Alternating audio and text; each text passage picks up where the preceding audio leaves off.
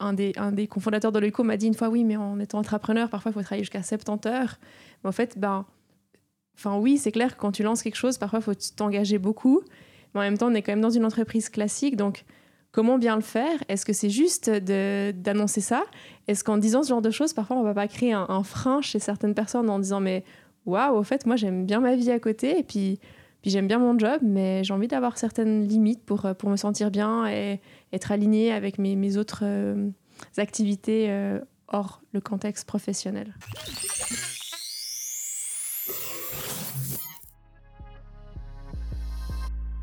Bienvenue dans le podcast de l'EUCO et surtout de la leucocratie, ce système de management horizontal que nous avons déployé il y a maintenant 5 ans. Globalement, le système a fait ses preuves et nous en sommes très fiers, mais dans ce podcast, nous souhaitions partager en toute transparence certains défis qui nous poussent à faire continuellement évoluer notre modèle. Nous espérons que ce partage d'expérience puisse aider d'autres organisations à mettre sur pied un management plus collaboratif. Je vous souhaite une très belle écoute.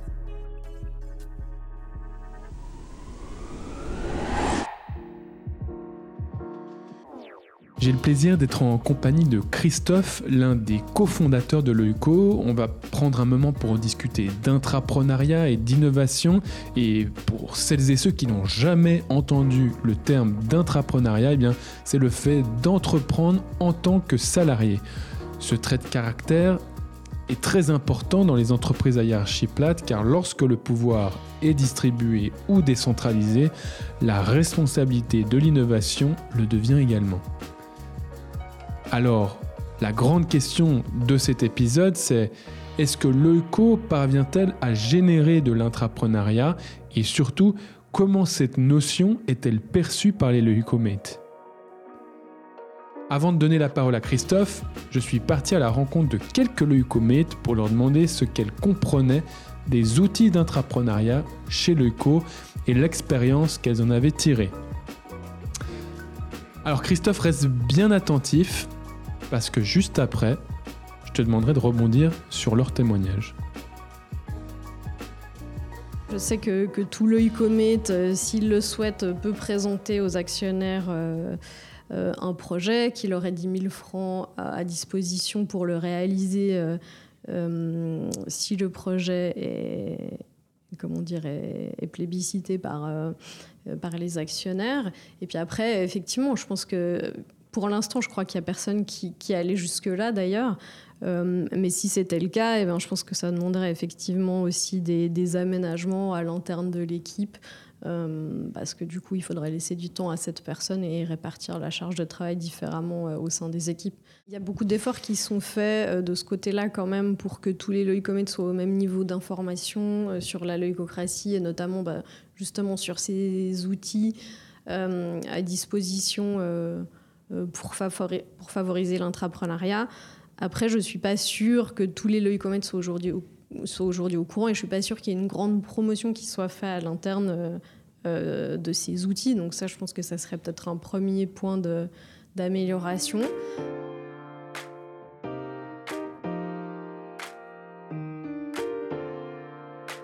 Je sais que chez Leuco, l'innovation, c'est vraiment un des piliers.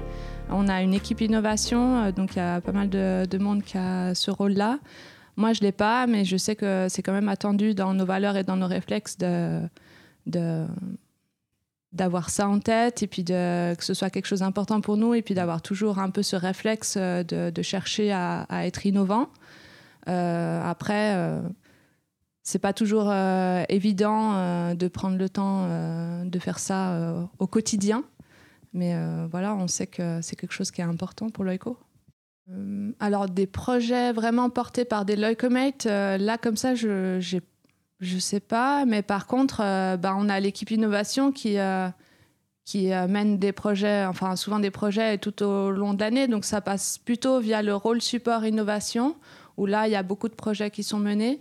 Mais vraiment, à côté de ça, quelqu'un qui n'aurait pas forcément ce rôle support et puis qui, qui se dirait qui, propose un projet euh, avec justement ces, ces, 10 000 francs qui sont possibles, je crois pas que ça ait eu lieu. Enfin, en tout cas, j'ai pas, j'ai pas souvenir de quelque chose pour l'instant.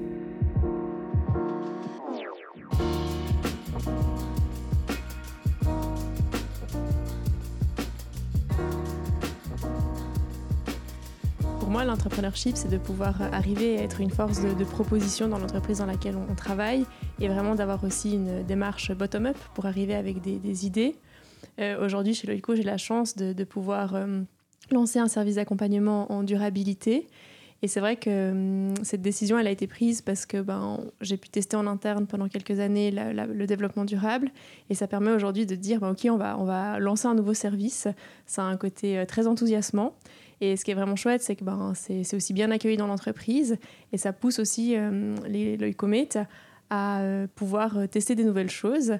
Alors après, c'est clair qu'il y, a des challenges derrière, notamment ben, la, gestion du, temps, parce que ben, on le fait, mais à côté, j'ai encore mes rôles traditionnels à, remplir au quotidien. Euh, par contre, aussi, l'avantage que je trouve, c'est qu'on connaît déjà les, rouages de l'entreprise dans laquelle on est. Et je collabore avec des, collègues qui sont aussi intéressés par le développement de, ce service-là. Donc, Enfin, j'ai pas la solitude de, de, la start-up où je suis seule à vouloir créer ce projet-là. Et ça, c'est un côté euh, enthousiasmant. Il y a aussi, à titre personnel, une sorte de sécurité. Euh, ben, je suis collaboratrice de chez Loico, je, suis sûre qu'à la fin du mois, ben, je vais avoir mon salaire. Et ça, c'est quand même un confort qui est assez, assez chouette pour pouvoir faire cette, cette innovation. Et il y a aussi, je crois, une réelle volonté aujourd'hui à, avoir de l'impact et tester des nouvelles choses. Donc en lien avec nos, valeurs, il y a vraiment ce côté enthousiasme qui prône cette notion d'innovation. Et comme je l'ai dit avant, ben, l'ennemi en guillemets de, l'enthousiasme, c'est la question du temps. Et euh, ben, un, des, un des cofondateurs de l'ECO m'a dit une fois, oui, mais en étant entrepreneur, parfois il faut travailler jusqu'à 70 heures. Mais en fait, ben, enfin oui, c'est clair que quand tu lances quelque chose, parfois il faut t'engager beaucoup. Mais en même temps, on est quand même dans une entreprise classique, donc Comment bien le faire? Est-ce que c'est juste d'annoncer ça? Est-ce qu'en disant ce genre de choses, parfois on va pas créer un, frein chez certaines personnes en disant mais waouh, au fait, moi j'aime bien ma vie à côté et puis, puis j'aime bien mon job, mais j'ai envie d'avoir certaines limites pour, pour me sentir bien être aligné avec mes, autres euh, activités euh, hors le contexte professionnel.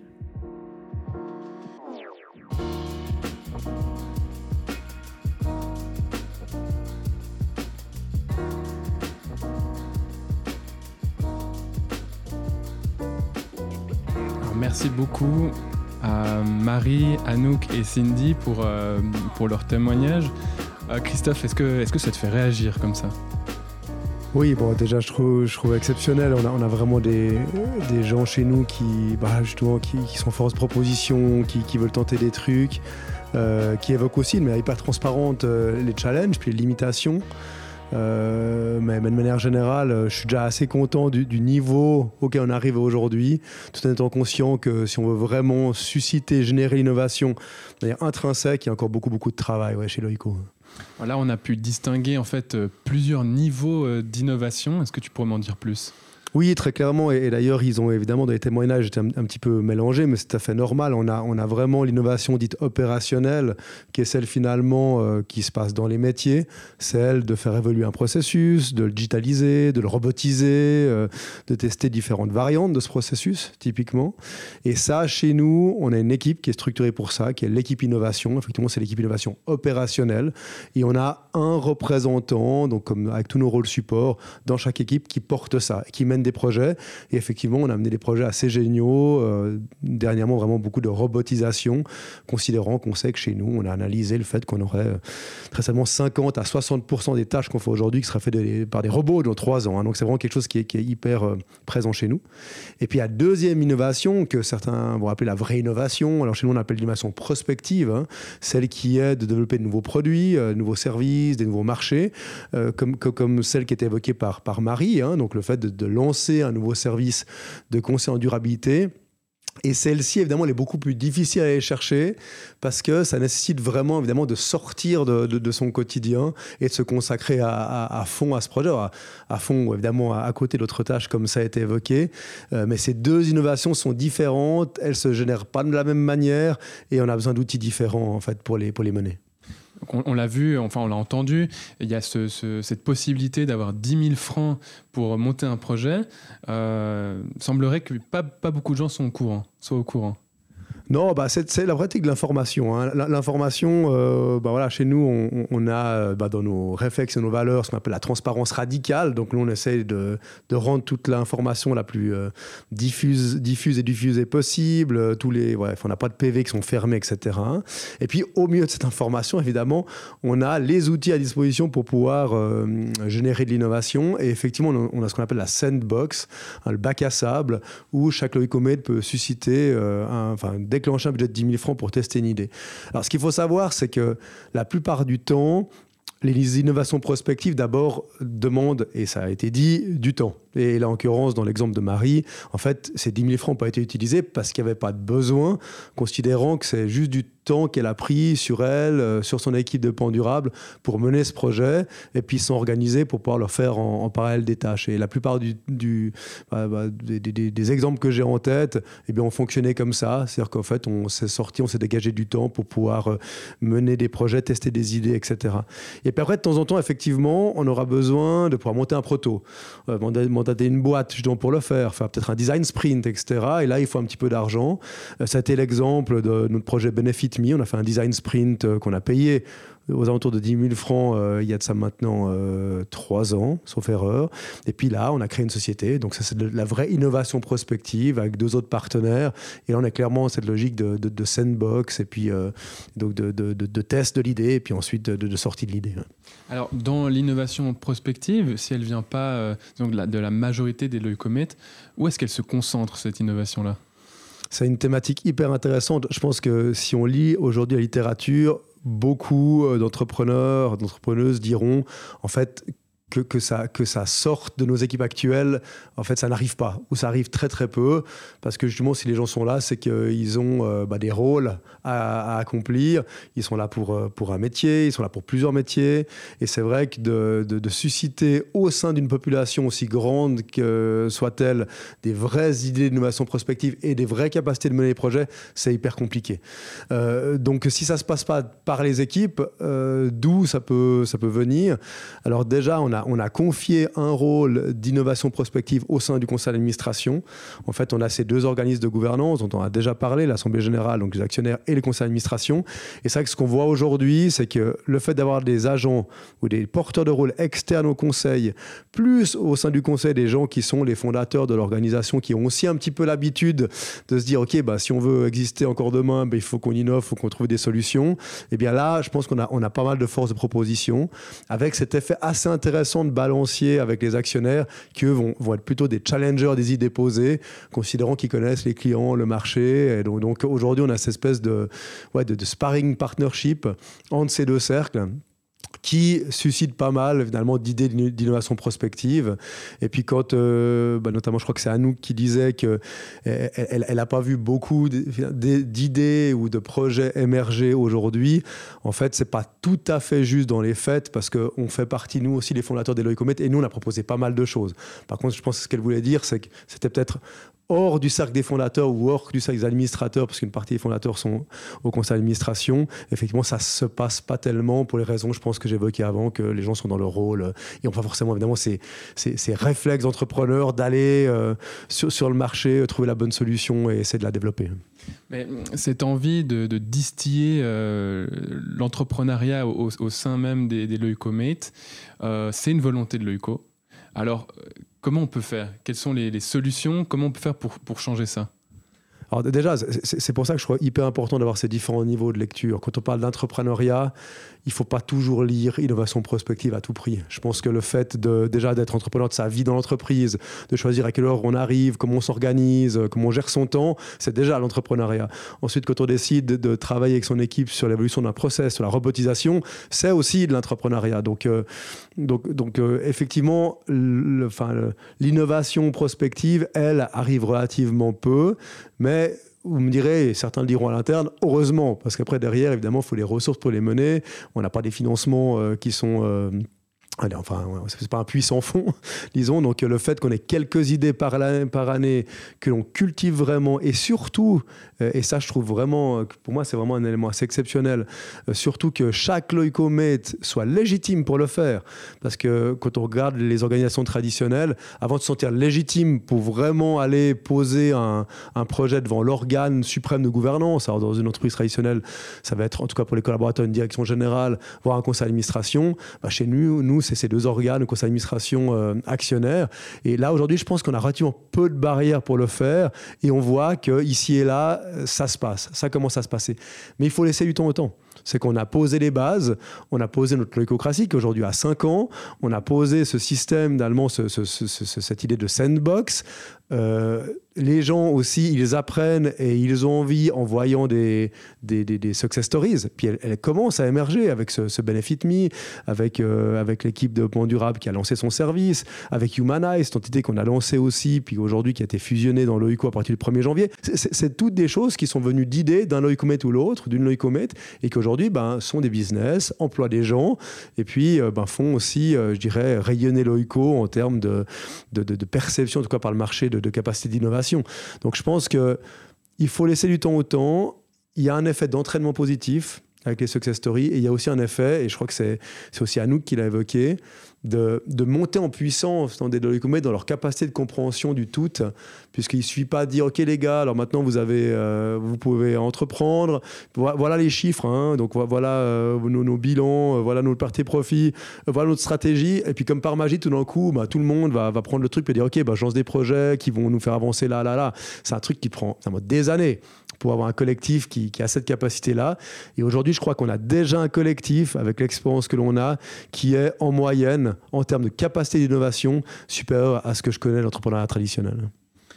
Ce qui ressort aussi, c'est euh, le temps, euh, qui est un peu une limite pour innover. Comment tu le vois ça?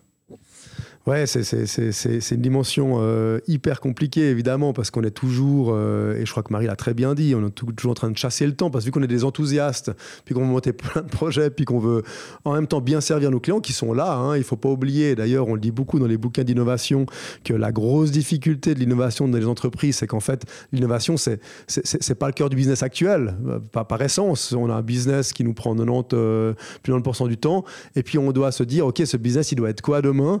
Et on doit se donner les moyens d'innover aujourd'hui pour pouvoir demain offrir un nouveau service.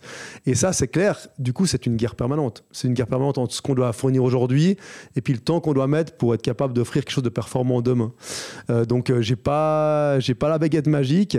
Il y a une chose qui est claire et qui a été dite, et, et ça, c'est une chose auquel je crois beaucoup, c'est que quelqu'un qui a un projet d'entrepreneuriat ou d'entrepreneuriat auquel il croit beaucoup, c'est clair qu'il va à un moment donné donner une énergie, euh, il, va, il va donner du temps qui va des fois dépasser le cadre de travail euh, traditionnel pour pouvoir mener à bien son idée.